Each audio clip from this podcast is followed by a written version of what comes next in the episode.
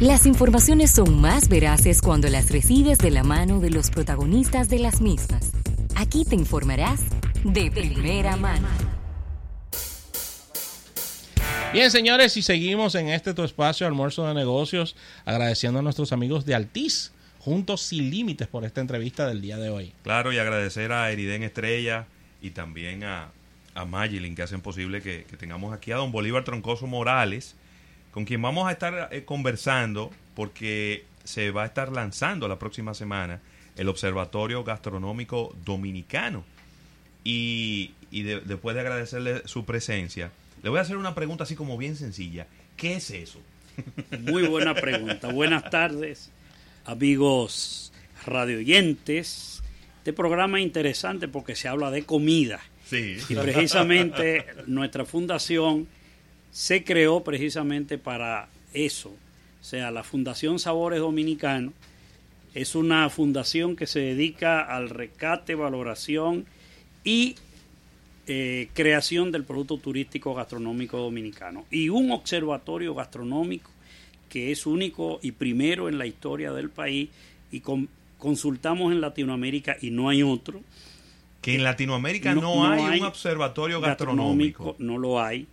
Eh, Wow. eh, tiene como misión eh, hacer estudios, hacer análisis, crear indicadores de los todo lo que tiene que ver con gastronomía, llámese agroproducción, llámese agroindustria, todo lo que tiene que ver con la gastronomía, Claro. desde la, la producción con todo lo que es en- el encadenamiento, el suelo, el clima, la preparación del suelo, producción, eh, comercialización, hasta que llega al consumidor final. Ahí mismo. Ok. Y la segunda pregunta luego de ahí es, ¿cuáles son los proyectos que se están planteando realizar en el plazo inmediato y mediano plazo? Mira, ya el observatorio tiene varios meses eh, funcionando experimentalmente. Ok. Y dentro de eso ya hemos eh, lanzado estudios muy interesantes. Por ejemplo, se hizo un análisis sobre el cacao dominicano Ajá. orgánico como país primer exportador de cacao. Un análisis muy interesante porque siendo dominicana el mayor exportador de cacao orgánico Del mundo. del mundo eh, y que el cacao, valga eh, la aclaración, eh, nuestro ganó en Estados Unidos el año pasado el primer lugar mundial de chocolate negro y este año en Londres, en un evento mundial que se hace de chocolates. Eh, en el estudio aparece que en el 2016-17 la producción empezó a, a- a descender. Eh, y abrimos un análisis Del por qué. eh, de la razón. Eh, no encontramos los indicadores, el Ministerio de Agricultura, que es el que regula eso a través de Codo Cacao, no nos pasó las estadísticas, pero yo que trabajo con proyectos gastronómicos y ecoturísticos comunitarios, mi planteamiento es que la baja de la producción se debe a que en el país hay un alto consumo de cacao que no se está exportando y que se está generando eh, a- valor agregado. Ok, dé- déjame, déjame tratar de... Interesante. Lo que, se, lo que generalmente se mide es la cantidad de cacao exportado.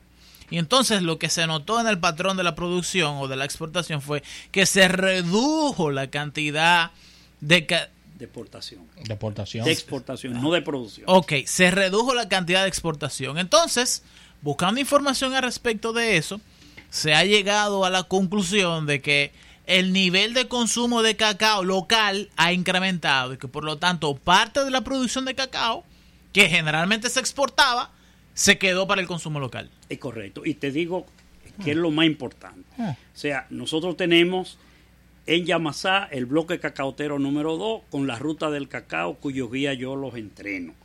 Y ahí se está generando un alto volumen de producción de cacao eh, en barra de ese típico Sí. del campo que se lo llevan los turistas. Número 2, bloque cacautero número 3 en mi provincia e- y el Ceibo. Tenemos el bloque cacautero número 3 donde creamos la ruta del chocolate que cubre ambas provincias.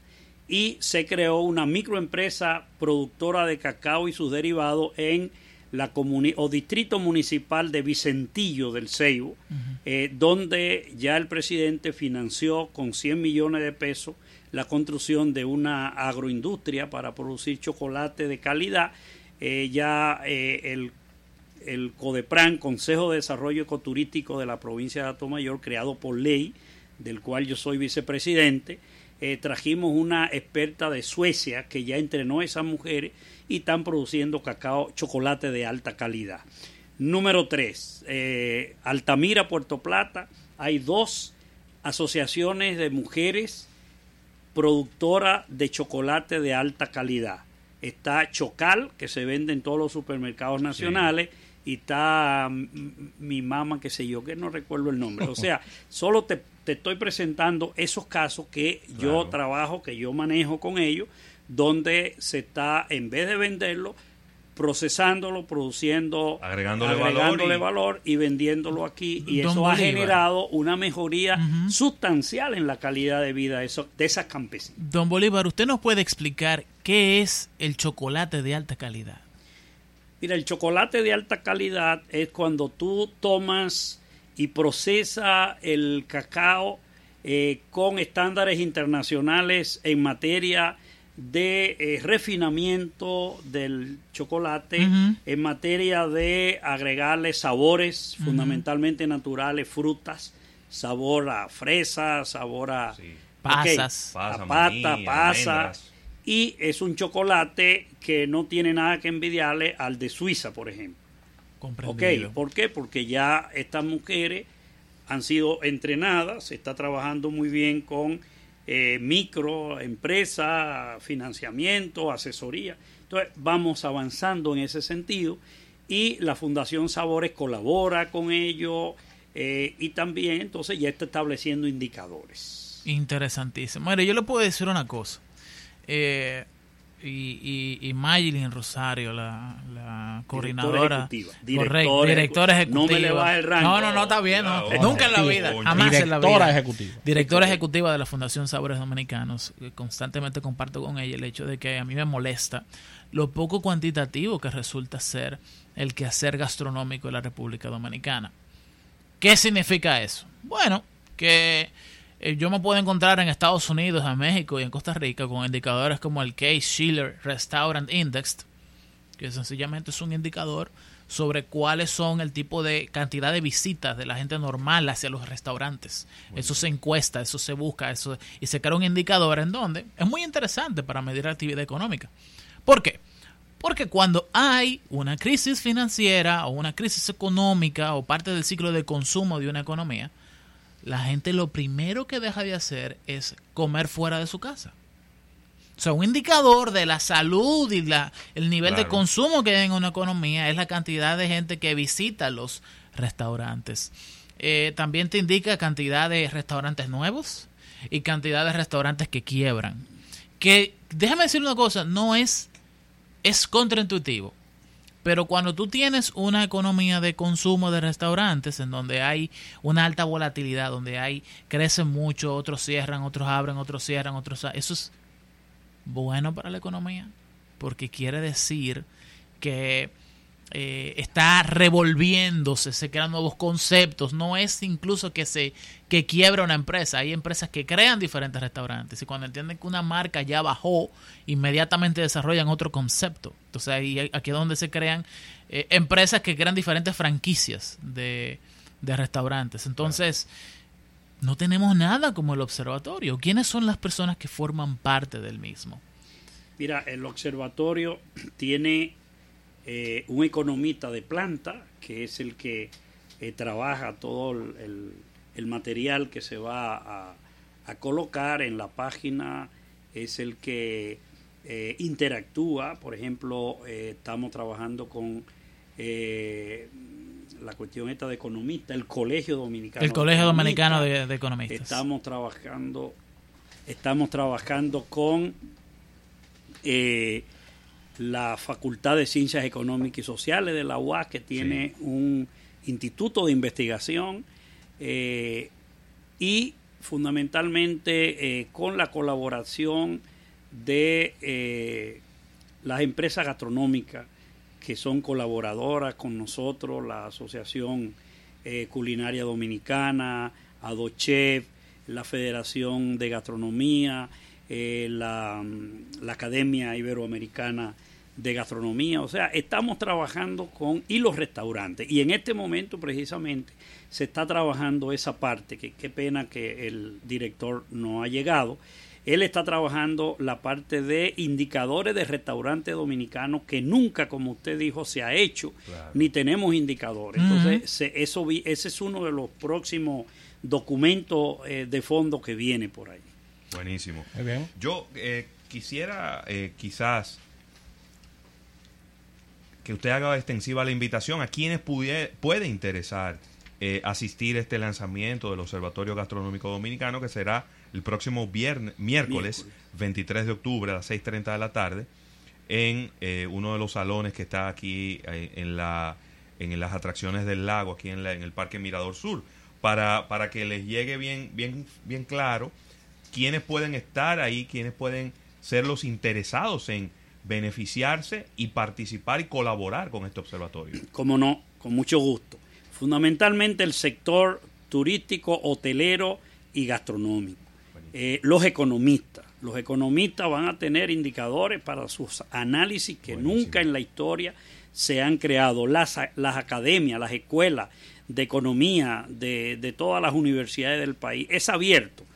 Puede asistir todo el que quiera, pero esos son gente que tienen que estar las escuelas, las universidades con eh, institutos de investigación, eh, los restauranteros, todo el sector turístico, hotelero y gastronómico, los economistas. O sea, es abierto, pero esos son entes que le interesa y este observatorio le va a ser de mucha utilidad. Ya una amiga de Costa Rica, una chef, me felicitó porque ya parte de los artículos que hemos colocado los está usando porque ella dijo, busco observatorio gastronómico por toda América y no los hay. Ustedes han sido los pioneros, ya pusieron información que ya yo estoy trabajando y les agradezco infinitamente. Buenísimo, buenísimo, qué bueno.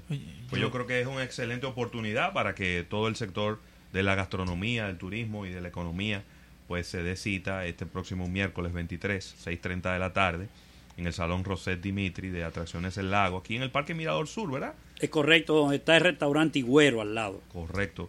Y, bueno, y de ahí empezar a, hacer los aportes y empezar a hacer todo esta, este intercambio de informaciones, de conocimiento, eh, que al final todo el mundo va a salir beneficiado de Yo creo que eh, parte fundamental de lo que es el verdadero crecimiento económico que no es eh, las relaciones públicas, no es las buenas fotos en Instagram, es eh, la, la, data, levantar estadísticas formal, formales, científicas, al respecto de cuál es el desarrollo de un sector. Yo soy de la idea, y mucha gente también lo es, nosotros todos acá, de que el gran diferenciador, nosotros no somos el único país en el mundo que tiene playas. Muchísimos países en el mundo tienen playas. Y muchos países en el mundo tienen muy buenas playas. Lo que realmente diferencia a la República Dominicana de otros países es nuestra gastronomía que es increíblemente variada y diversa en su forma de creación, su conceptualización, su forma de consumo.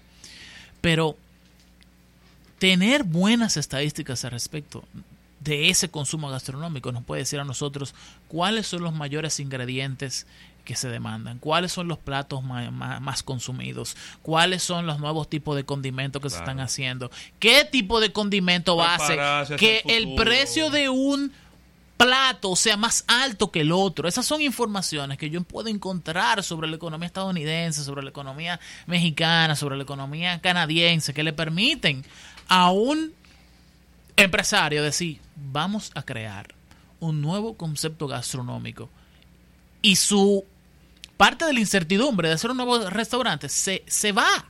¿Por qué? Porque ya tiene data respecto de cómo crear el menú de esa empresa. Entonces hay que apoyar eh, iniciativas como el Observatorio Gastronómico Dominicano. Hay que crear otras más. Hay que crear otro sobre el café. Hay que crear otro sobre el vino dominicano que se está haciendo. Hay que crear otro sobre tipo de vegetales, el ají morrón dominicano.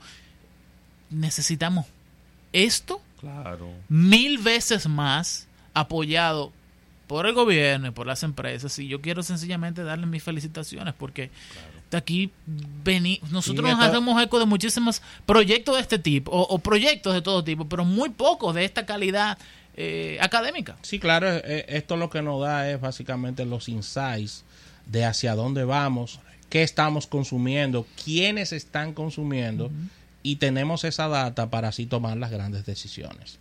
Así que excelente. Buenísimo. Gracias, Eriden, por, por permitirnos que don Bolívar Troncoso esté aquí con nosotros. Que Y- y a Mayelin. Rosario también. Y a Mayelin Rosario, que está aquí, eh, ya le duele el brazo, tiene agarrado, mucho rato agarrando el celular grabando. Sí. Pero eh, para que quede bien la cosa hay que hacerla. ¿sí? Almuerzo de negocio le, le alquilará un trípode de los tantos que tenemos. Así que vamos a un break y al retorno venimos con más contenido.